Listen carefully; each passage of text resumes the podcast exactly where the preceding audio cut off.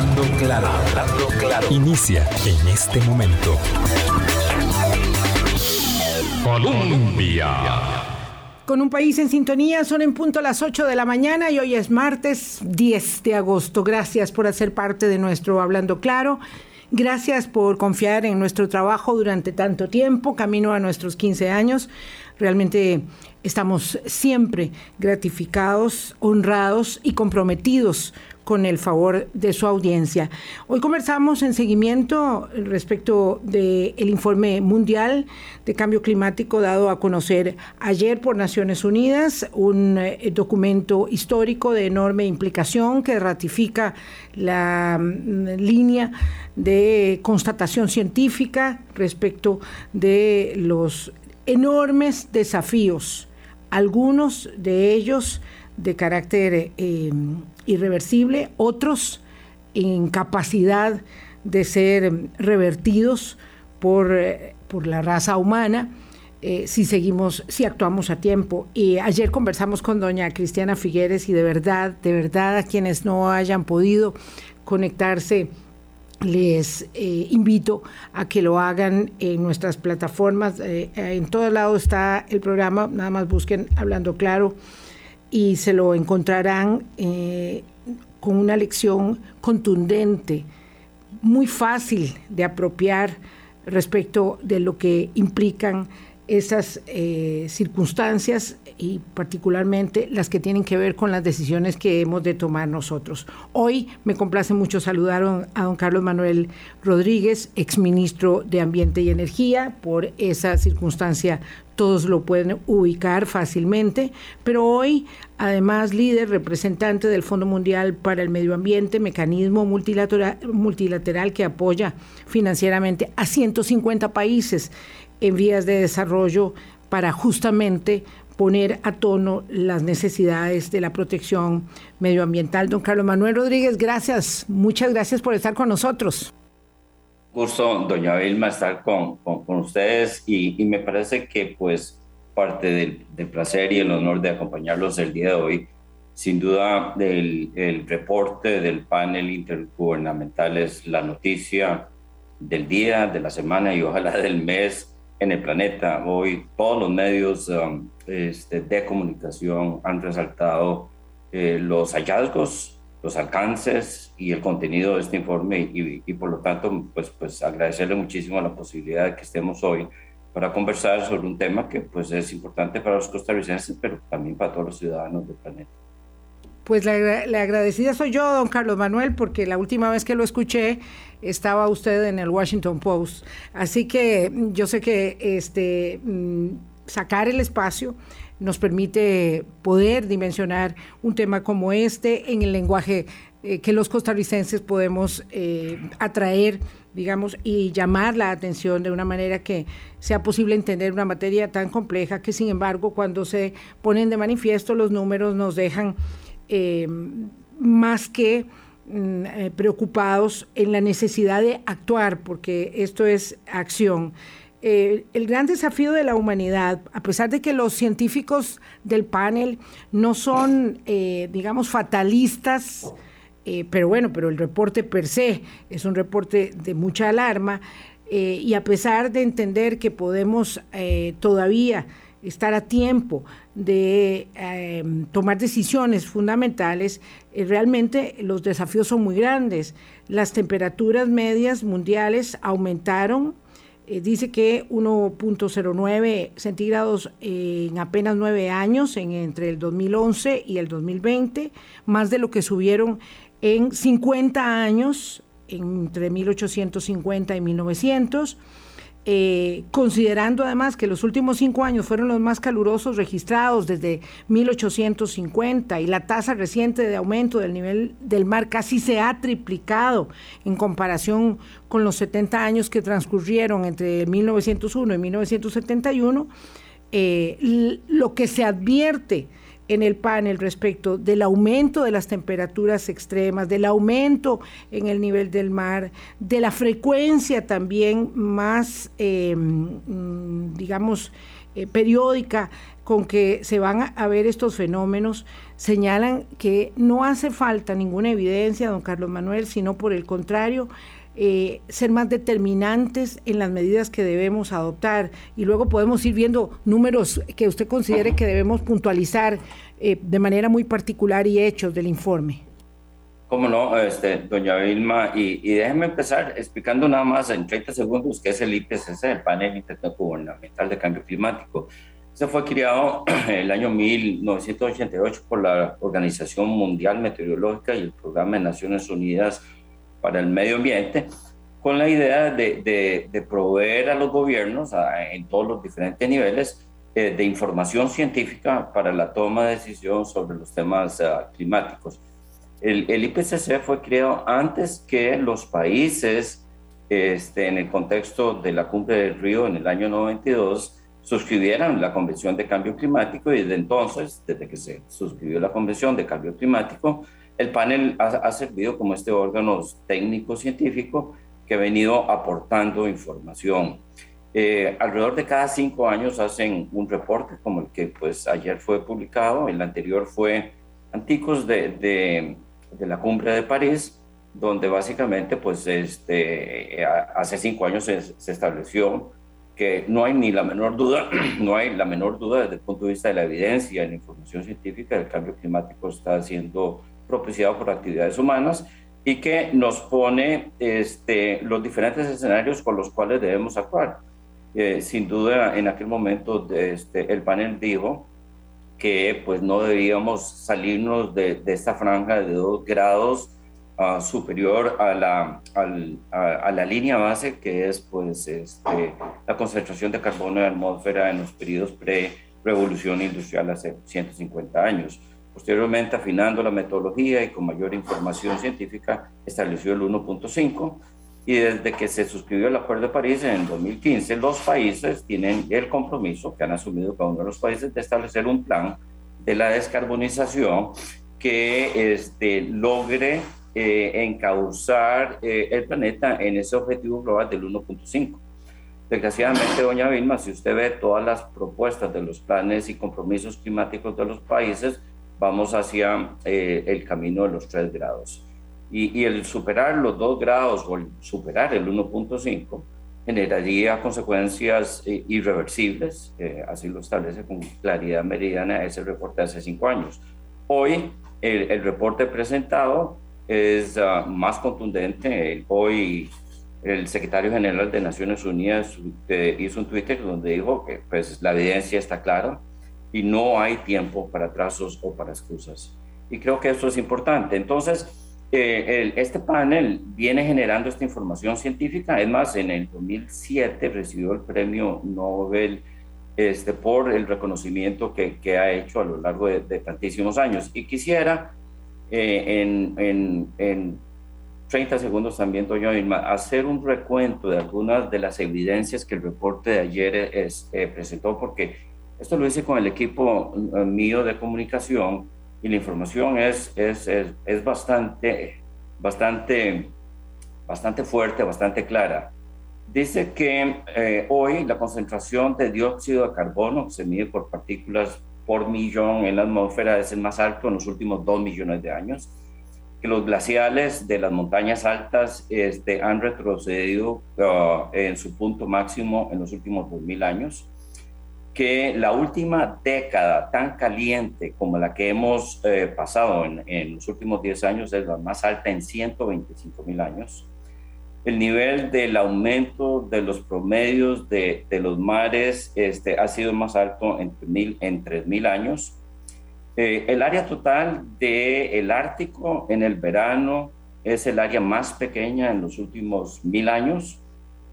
Eh, eh, el calentamiento de los océanos es muchísimo más rápido que el que hemos visto en los últimos 12.000 años desde que tuvimos la última edad de hielo y la acidificación de estos océanos es la más alta en los últimos 26 mil años. Todo esto son, son hallazgos que, este reporte nos da y que dejan este, para ninguna duda este, la seriedad de, de la transformación del cambio climático y sin duda el elemento más relevante, más importante del reporte presentado ayer es que eh, el cambio climático está sucediendo más rápido que, que lo que este, pensábamos hace cuatro o cinco años eh, y con una magnitud muchísimo en términos de escala más grande que la que hemos pensado y que este, con los escenarios que se habían establecido en el 2015, 2016, pensábamos que llegaríamos, eh, si no, si no, tuviera, si no desarrolláramos acciones climáticas importantes, llegaríamos al, 1, al aumento de la temperatura promedio del planeta del 1.5 en el año 2040. Una vez que pasemos ese 1.5 ya vamos a tener consecuencias, en algunos casos irreversibles. Este, la llegaríamos a tener en el año este, 2040 y este informe, y esta es el gran, la gran conclusión, este, muy posiblemente lo tengamos al año 2030. Por lo tanto, todas las acciones climáticas que hemos venido desarrollando a la fecha no han servido para paliar.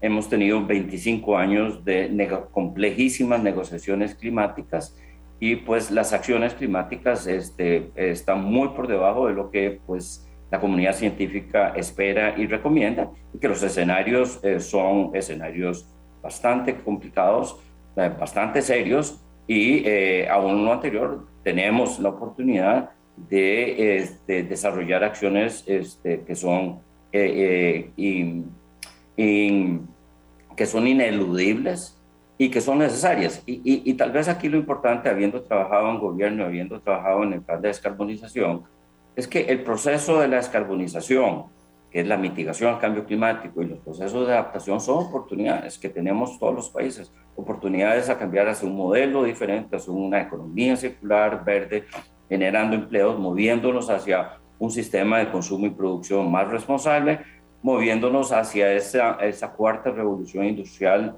donde los sistemas y los servicios son descentralizados, digitalizados y totalmente descarbonizados.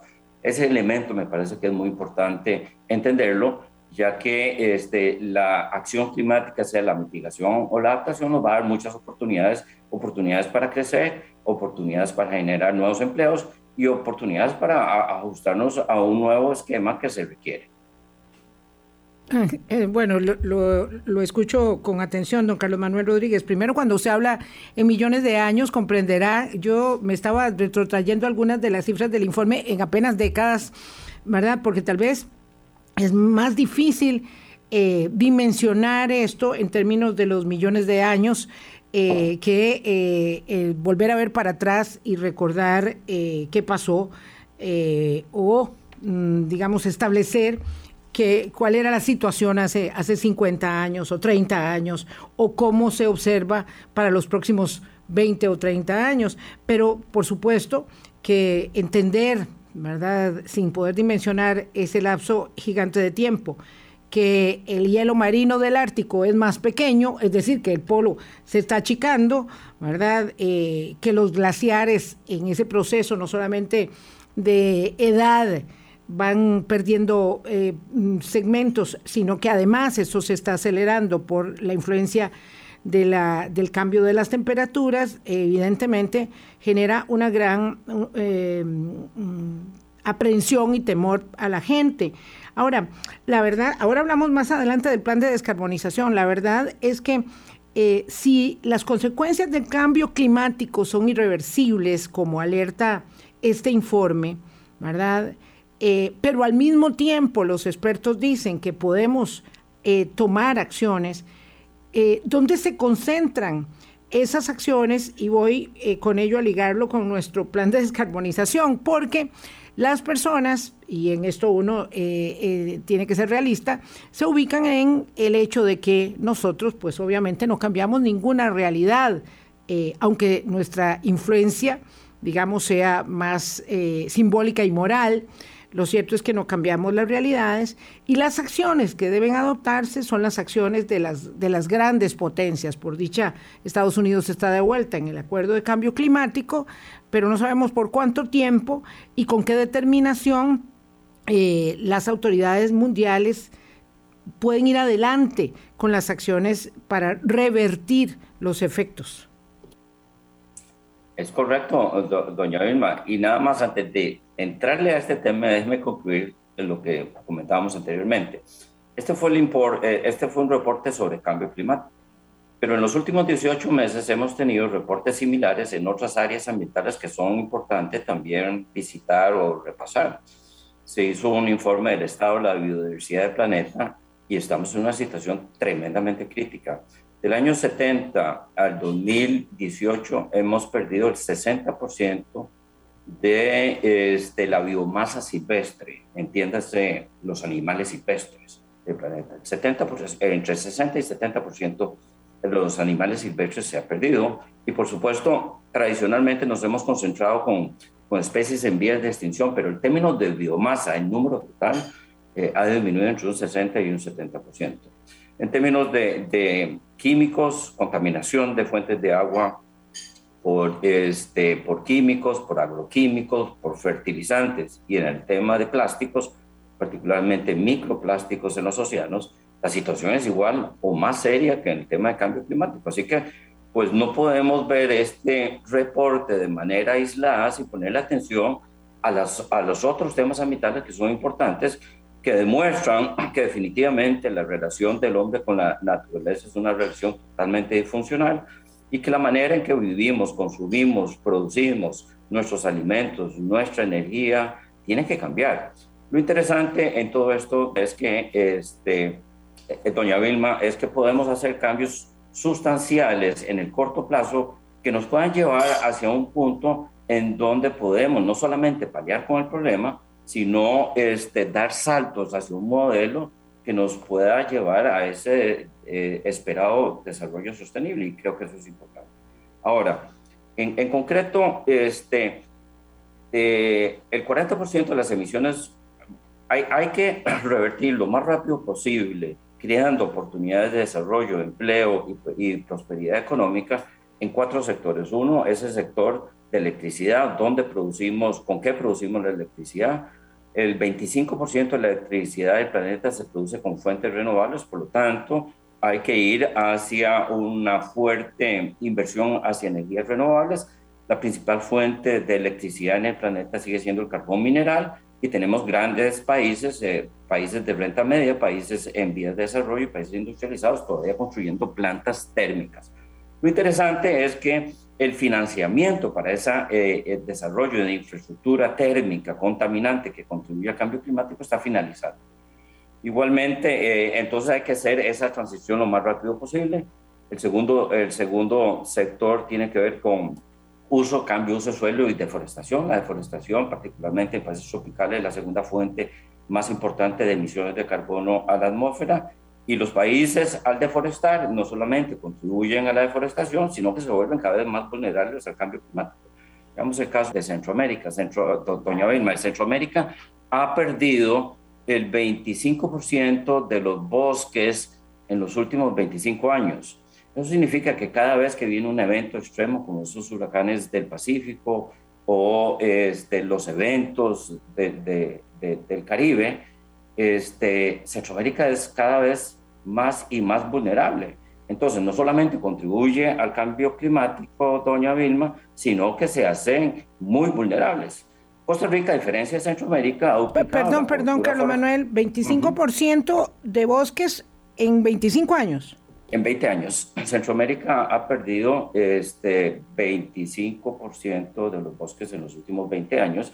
Por eso no es de extrañarse que cuando, vengan, cuando vienen esos huracanes, como los que tuvimos el año pasado, dos huracanes clase 4 que golpearon muy fuertemente a Nicaragua y Honduras, eh, el impacto en vidas humanas, en infraestructura, en la economía, en el sistema productivo es altísimo porque, porque han perdido ese seguro de vida que tienen, que son los bosques y los ecosistemas naturales. Eh, los científicos vienen monitoreando sistemáticamente Costa Rica versus el resto de Centroamérica en relación a su resiliencia y su adaptación al cambio climático y esa inversión que hemos hecho los costarricenses en restaurar bosques nos da muchísimos beneficios cuando estos eventos extremos se dan. Por lo tanto, Costa Rica y muchos otros países, su prioridad es adaptación e invertir en adaptación. Esa, esa recuperación de la cobertura forestal que Costa Rica hizo en los últimos 20, 25 años, le costó alrededor de mil millones de dólares, principalmente con impuestos a los combustibles y otros mecanismos innovadores, pero los beneficios son 1.800 millones de dólares todos los años. en diversos beneficios. Uno de ellos, muy importante, es la resiliencia a los eventos extremos del cambio climático, doña Vilma. Por lo tanto, la concentración en países en vías de desarrollo es hacia, es hacia la adaptación. La mitigación es una tarea grande, principalmente de la India, China, eh, Estados Unidos, eh, que en conjunto generan alrededor del 50% de las emisiones del planeta, y aun y cuando países como Costa Rica, con su plan de descarbonización, descarbonización, su contribución total neta a la mitigación del cambio climático es ínfima o muy pequeña, ese proceso de descarbonización es una gran, es una gran oportunidad económica y socio, o socioeconómica a movernos hacia un modelo ah, diferente que nos haga más competitivos y que estemos este, en, eh, en, la, en, la, en la frontera de ese cambio de paradigma hacia un sistema mucho más circular.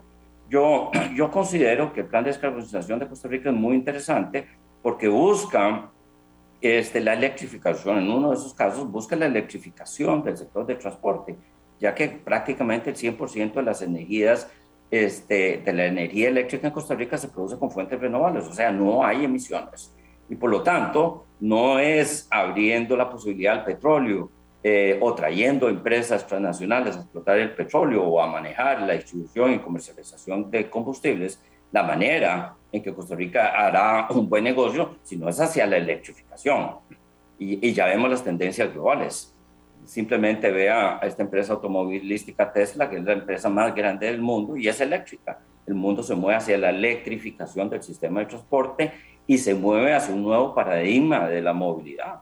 Entonces, la descarbonización o el plan de descarbonización es una puerta para entrar a esa nueva oportunidad de negocios que Costa Rica puede capitalizar muy fuertemente, porque Costa Rica tiene lo que no tienen otros países, que es esa matriz eléctrica totalmente verde. Eh, Alemania, por ejemplo, aspira a llegar a ser lo que hoy es Costa Rica este, en eh, el año 2040. Así que tenemos grandes oportunidades.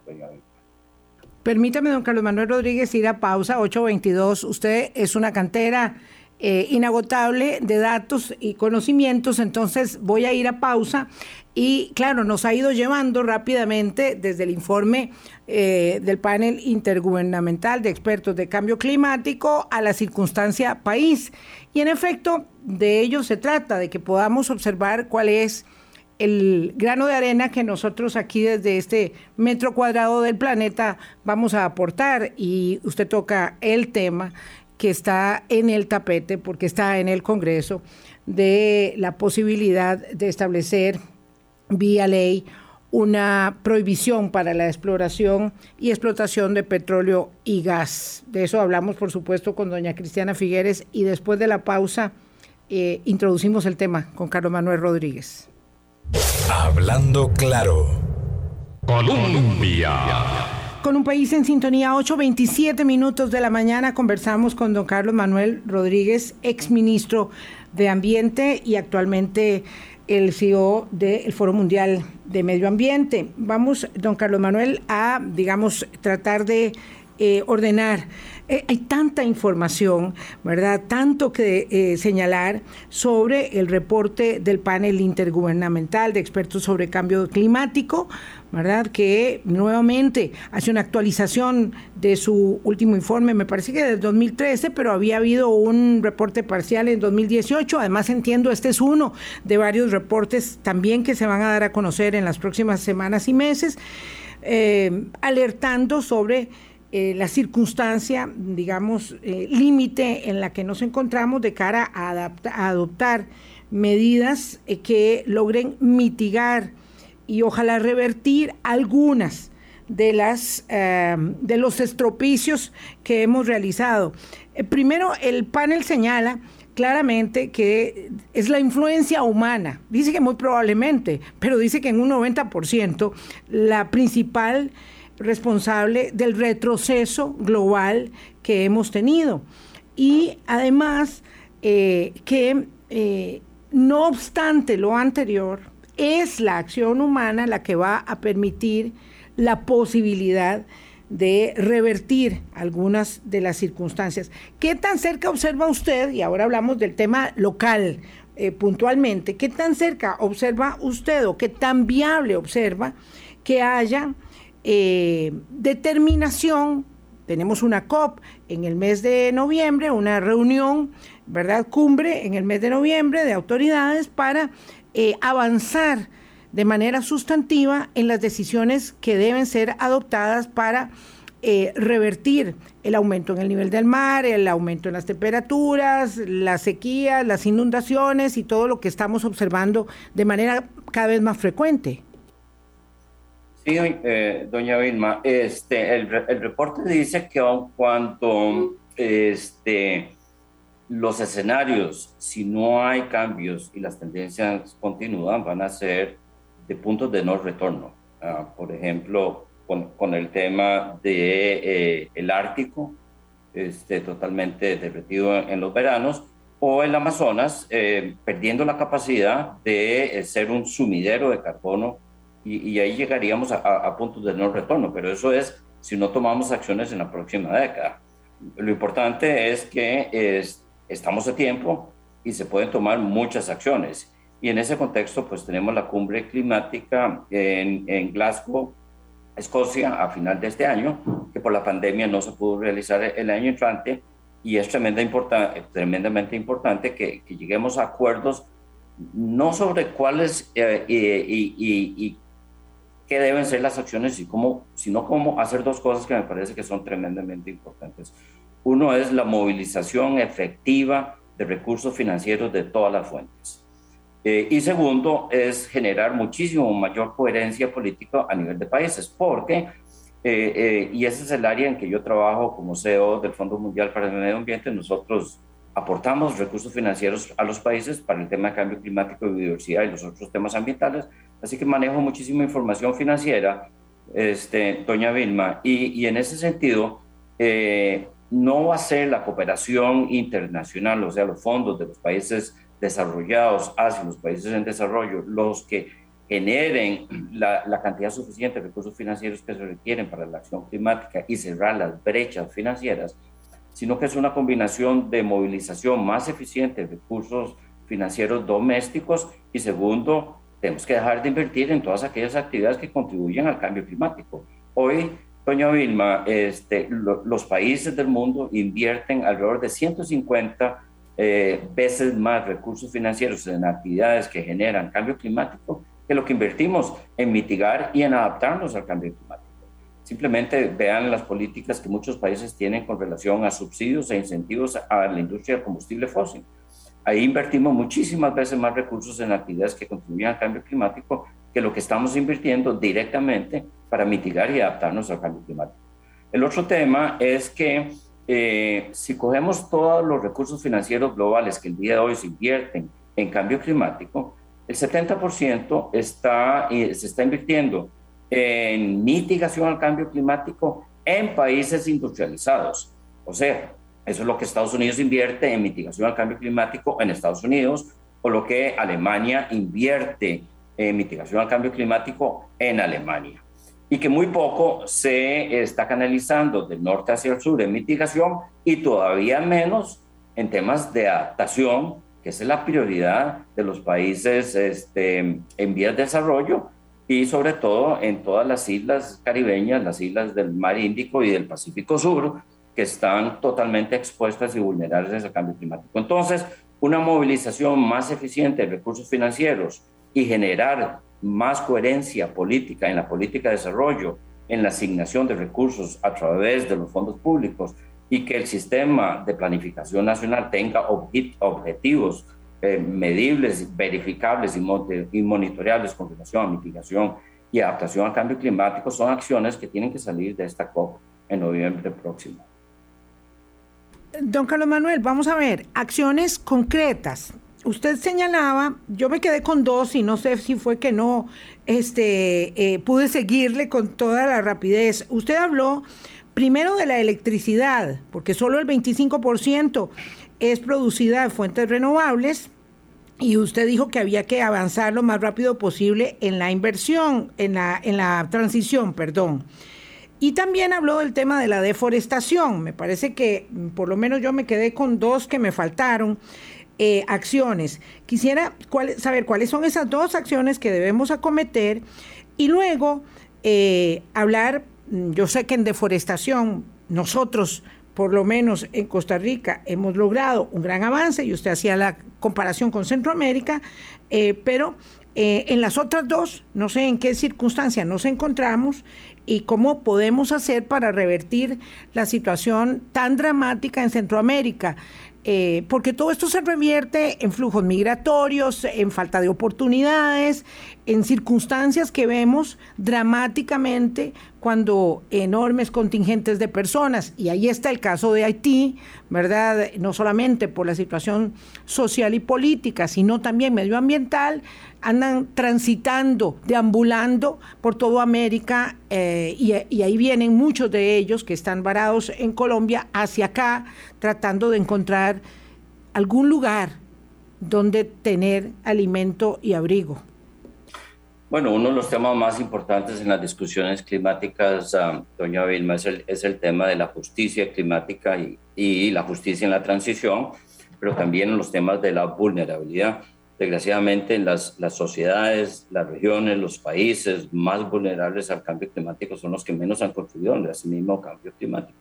Y eso está generando un impacto humano, una crisis humana, y este, los mismos expertos del IPCC y otros grupos de, expertos indican que pues eh, el tema migratorio y, la migración por, efectos del cambio climático será una tendencia a la alza, así como lo vemos eh, con los eventos eh, climáticos extremos. También el tema de cambio climático hay que verlo en el contexto de, los, conflictos geopolíticos. Veamos el, el, conflicto que tiene Estados Unidos con la China. Es un conflicto geopolítico muy serio y entre manos está el tiempo, el, eh, por temas de, de, dominio de mercados, por temas de, del comercio internacional, eh, y en medio está el tema de cambio climático, donde esos dos países tienen que alinearse y ponerse de acuerdo, ya que en, conjunto generan el 40% de las emisiones globales. Por lo tanto, la acción climática a nivel global hay que verla en el contexto de, las grandes, de los grandes conflictos y retos geopolíticos que existen a, a nivel del planeta. Eh, por otro lado, países en vías de desarrollo, eh, eh, países de renta media, están condicionando la acción climática a una mayor movilización de recursos financieros del norte al sur. O sea, todos son temas geopolíticos bastante complicados y ese es el contexto que tenemos. Por lo tanto, el reporte este del IPCC no hay que verlo partiendo de una falsa premisa de que todos los países dentro de la Convención de Cambio Climático están totalmente alineados en el Acuerdo de París y en la acción climática. hay grandes y muy diversos conflictos geopolíticos que hacen todavía más complejo las acciones hacia la mitigación y la adaptación. Ahora, aun cuando muchos países requieren de ayuda financiera, muchos otros países tienen los medios para poder avanzar si hay un entendimiento que es en su propio beneficio el hacer una inversión en adaptación y, y mitigación. Y creo que el caso de Costa Rica es un buen ejemplo Costa Rica pasó de tener una matriz eléctrica donde posiblemente la mitad de la electricidad se producía con combustibles fósiles y la otra mitad con agua a través de hidroelectricidad en los años 80, a llegar a tener este, casi un 100% de la matriz ah, renovable hoy, sin que eh, eso haya tenido que pasar por asistencia financiera internacional, o sea, cooperación internacional tradicional. Costa Rica creó mecanismos, el ICE y las empresas públicas privadas del sector eléctrico invirtieron en estos últimos 30 años alrededor de 9 mil, 10 mil millones de dólares a través de mecanismos tradicionales y no tradicionales, eh, en donde pasamos a tener una matriz 100% eh, eléctrica y eso nos da un potencial de competitividad y, un potencial de mercados tremendamente importante. Este, doña Milva, imagínese que hoy muchas empresas del mundo están pensando dónde ubicar sus operaciones basadas en, en qué tan limpia es la matriz eléctrica y Costa Rica está ahí en la punta de lanza ofreciendo esas oportunidades a muchas empresas, así, así es que mucha de la atracción de la inversión extranjera en el futuro está asociado a eso.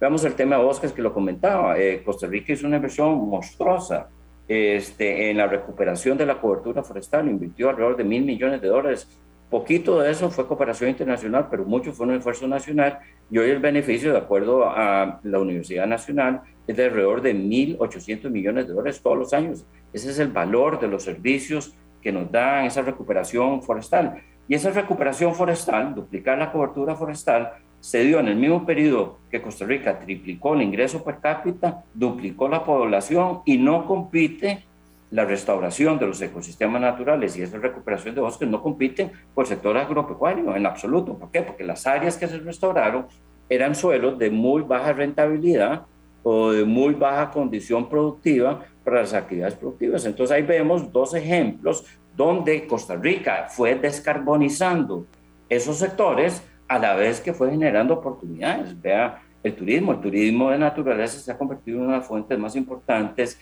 de empleo en las zonas rurales. En muchas zonas rurales de Costa Rica el ecoturismo y el turismo de naturaleza ha pasado como fuente principal de empleo al sector agrícola, cosa que se parecía inconcebible hace muchos años. Entonces, Costa Rica ha descarbonizado el sector eléctrico, ha descarbonizado el sector uso y cambio de uso del suelo, generando oportunidades económicas donde el país creció y se benefició a través de esos procesos de descarbonización. Y yo no veo que vaya a ser muy diferente el entrarle a la descarbonización del sector de transporte, al sector agrícola, al sector de desechos sólidos, ya que la experiencia y la evidencia nos indica que en Costa Rica ha sido un buen negocio la descarbonización y la hipótesis es que para el resto del planeta será igual.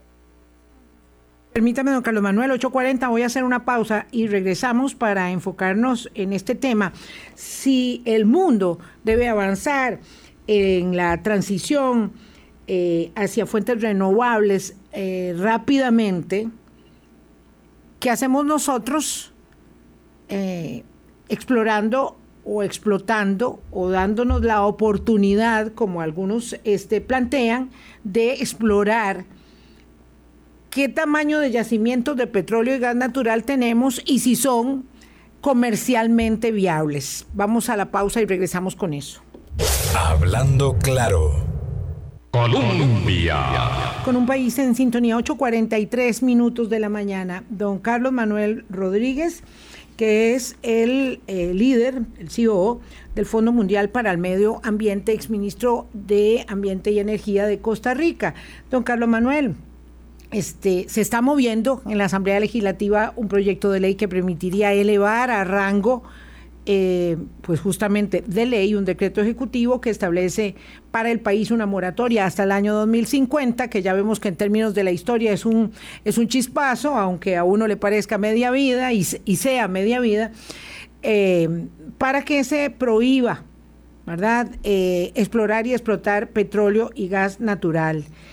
Em, ¿Por qué? Porque ese proyecto hay que aprobarlo eh, y no dejarse de seducir por eh, el argumento de que eso nos daría mucho trabajo, eh, muchos recursos para el fisco, es decir, esta, esta ilusión, este artificio que dice, bueno, nos vamos a perder la oportunidad de ser millonarios como los Beverly ricos, eh, eh, seguro mucha gente que nos está oyendo no sabe de qué estamos hablando, don Carlos Manuel, este, pero que nos vamos a perder de ser millonarios extrayendo petróleo con un pozo que tenemos eh, en, debajo del subsuelo, porque queremos, digamos, mantener una situación idílica de un país verde, que protege sus recursos naturales, que apostó a la reforestación y que tiene, digamos, mucho que ofrecer en términos turísticos. ¿Por qué hay que hacerlo y por qué no hay que explorar y explotar petróleo y gas?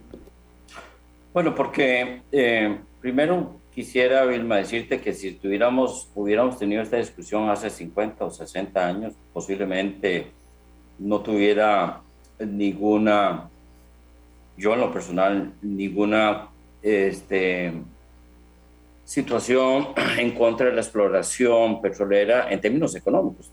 tendría bastante sentido, pero desgraciadamente no estamos hace 50 años, sino estamos en el presente, donde el mundo se mueve hacia un modelo económico circular, digitalizado, descentralizado y descarbonizado.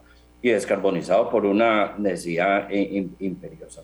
El, el, eh, hoy el, el, negocio del petróleo, como lo explicó doña Cristiana Figueres el día de ayer, este, va hacia eh, su declive.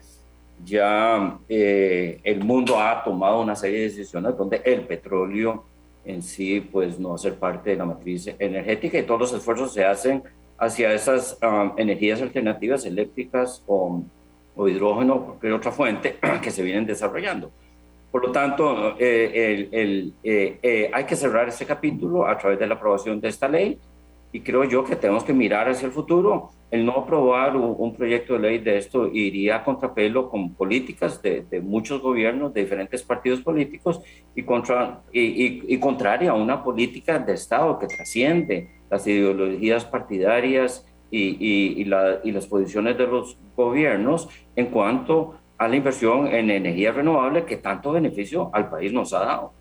Invertir hoy en eh, la exploración y la explotación de petróleo, este, doña Vilma, es como invertir en una fábrica de teléfonos públicos. O sea, eso es algo del pasado, no, no tiene ninguna racionalidad desde el punto de vista económico, particularmente por el hecho de que tenemos una matriz eléctrica.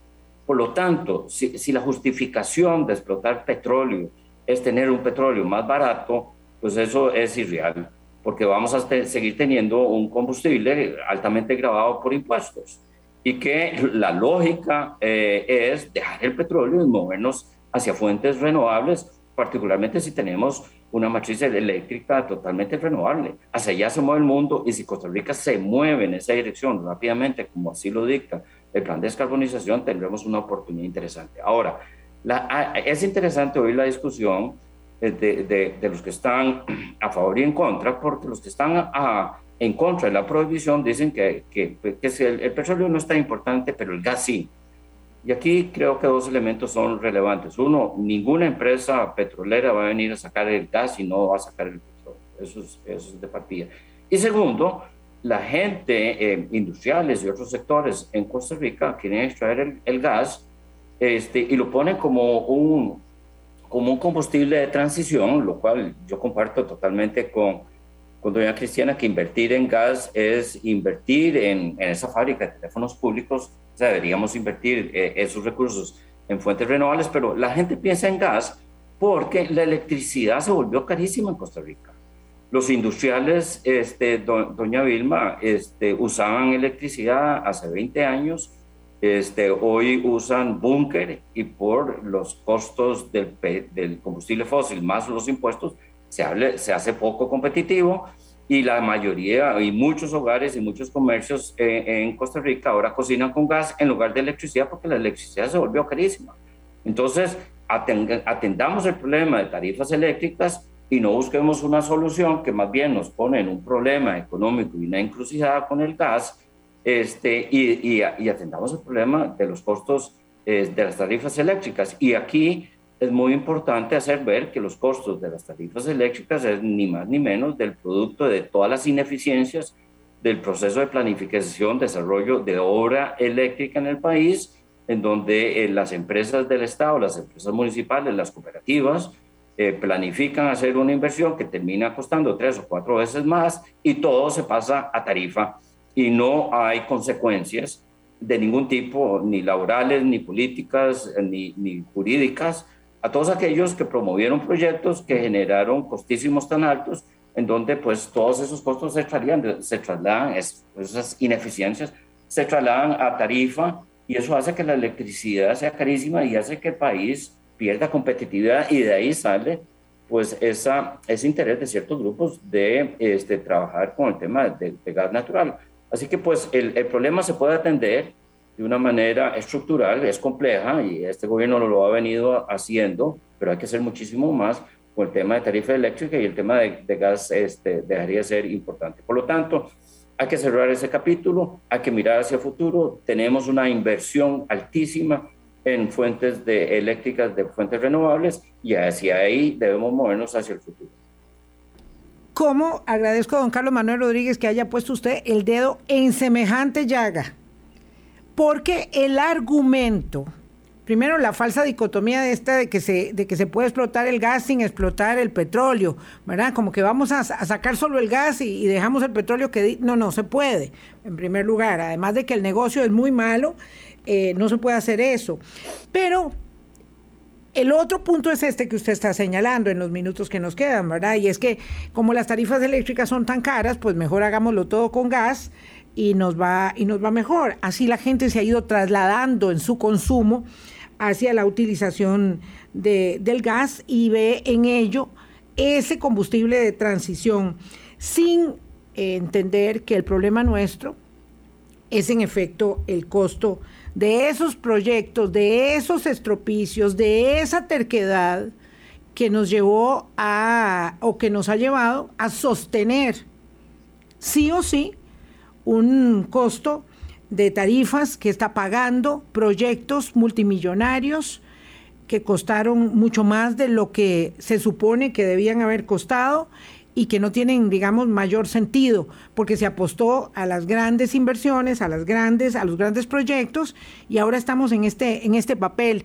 Y ahí, eh, ¿estima usted que los legisladores deberían volcar su atención y los candidatos presidenciales, ahora que estamos ya en la entrada de un proceso electoral deberían volcar su atención porque eh, el gobierno de Luis Guillermo Solís dijo que iba a bajar las tarifas eléctricas, esa fue una promesa, pero eso parece imposible de hacer eh, en, en, las circunstancias actuales y con el dominio, digamos, eh, de control y, y, rectoría que en la práctica ha tenido la empresa de energía. Es, em, es correcto, doña Vilma, tenemos un... Yo el tema del cambio climático no lo veo como un problema tecnológico, eh, de que no tenemos la tecnología para mitigar el cambio climático o, tenemos, o que tenemos que esperar a que venga esa tecnología que nos lo haga de manera barata y rápida. No, no es un problema financiero porque existen los recursos financieros ah, a nivel global. Ah, es un problema político. Y, lo que vemos en Costa Rica no es diferente a lo que vemos en otros países desarrollados o en vías de desarrollo, donde tenemos diputados este, a favor de las actividades de, extracción y comercialización de combustibles fósiles, diputados que parten de esta premisa falsa de una economía o protegemos el ambiente o protegemos a los ciudadanos, eh, diputados que hablan de pesca de arrastre sostenible o extracción petrolera responsables, cosas que son utópicas desde el, punto de vista de la ciencia y la técnica, diputados y candidatos a presidentes que nunca no saben de cambio climático, no han leído el Acuerdo de París y no están este, en una capacidad para poder llevar el liderazgo uh, dentro de los países hacia un modelo que sea muy diferente al que tenemos y, aquí lo verdaderamente relevante, doña Vilma, y, el plan de descarbonización en Costa Rica lo hizo y levantó muchas, este, mucha atención en muchos países del mundo cuando se hizo el estudio econométrico del plan de descarbonización y dijo que los beneficios de la descarbonización van a ser muchísimo más altos que los costos, de alrededor de 41 mil millones de dólares para el año 2050. Yo, yo me acuerdo que cuando se estaba trabajando en el plan de descarbonización, mucha gente decía, es un plan muy bonito, pero resolvamos primero la crisis fiscal del país y después descarbonicemos lo, lo que queremos, lo, lo, que ustedes quieran. La descarbonización está intrínseca en esa transición hacia un modelo de consumo y producción más rentable, eh, más sostenible, pero la descarbonización, de acuerdo a los estudios econométricos, indica que los beneficios este, son muchísimo más altos que los costos, así que la descarbonización no es un proceso de autoflagelación yo siento que si el 30% de los votantes en Costa Rica o como en cualquier otro país del mundo en promedio son jóvenes menores de 30 años y esos jóvenes ven su futuro comprometido, no van a votar por aquellos que eh, ven en el espejo retrovisor el futuro, ven hacia el siglo pasado diciendo que ese es el modelo que queremos, sino van a votar por aquellos que conocen y son conscientes de los costos y, beneficios, de las oportunidades de la descarbonización en términos de mitigación y adaptación, y que el votante va a ir cada vez más este, moldeando eh, eh, el compromiso político de, este, los líderes de, los países. en Costa Rica, como dije anteriormente, no es la excepción. Yo, yo he puesto atención y por mi trabajo tengo que poner atención a todos los procesos políticos en los países donde hacemos inversiones y siento que lo que se ve en Costa Rica es, es muy similar. En Costa Rica la Asamblea Legislativa está en contra de la ley de aguas, está en contra de la modernización del SINAC, está en contra del acuerdo de Escazú, porque parten de esta presunción, dicotomía falsa entre que tenemos que escoger entre el beneficio humano y el de la naturaleza, y como usted lo dice claramente, es una falsa dicotomía. Hay puntos intermedios y Costa Rica es un buen ejemplo de cómo ha logrado esos puntos intermedios. Muchísimas gracias. Muchas gracias por el aporte. Tenemos que despedirnos porque llegamos a término, pero muchísimas gracias. El tema continúa, tengo muchas participaciones en línea. Eh, gracias porque sé que este es un tema que genera mucho interés. Vamos a continuar en ello esta misma semana. Que la pasen muy bien. Gracias a don Carlos Manuel Rodríguez. Gracias a ustedes. Hasta mañana. Hablando claro, hablando claro.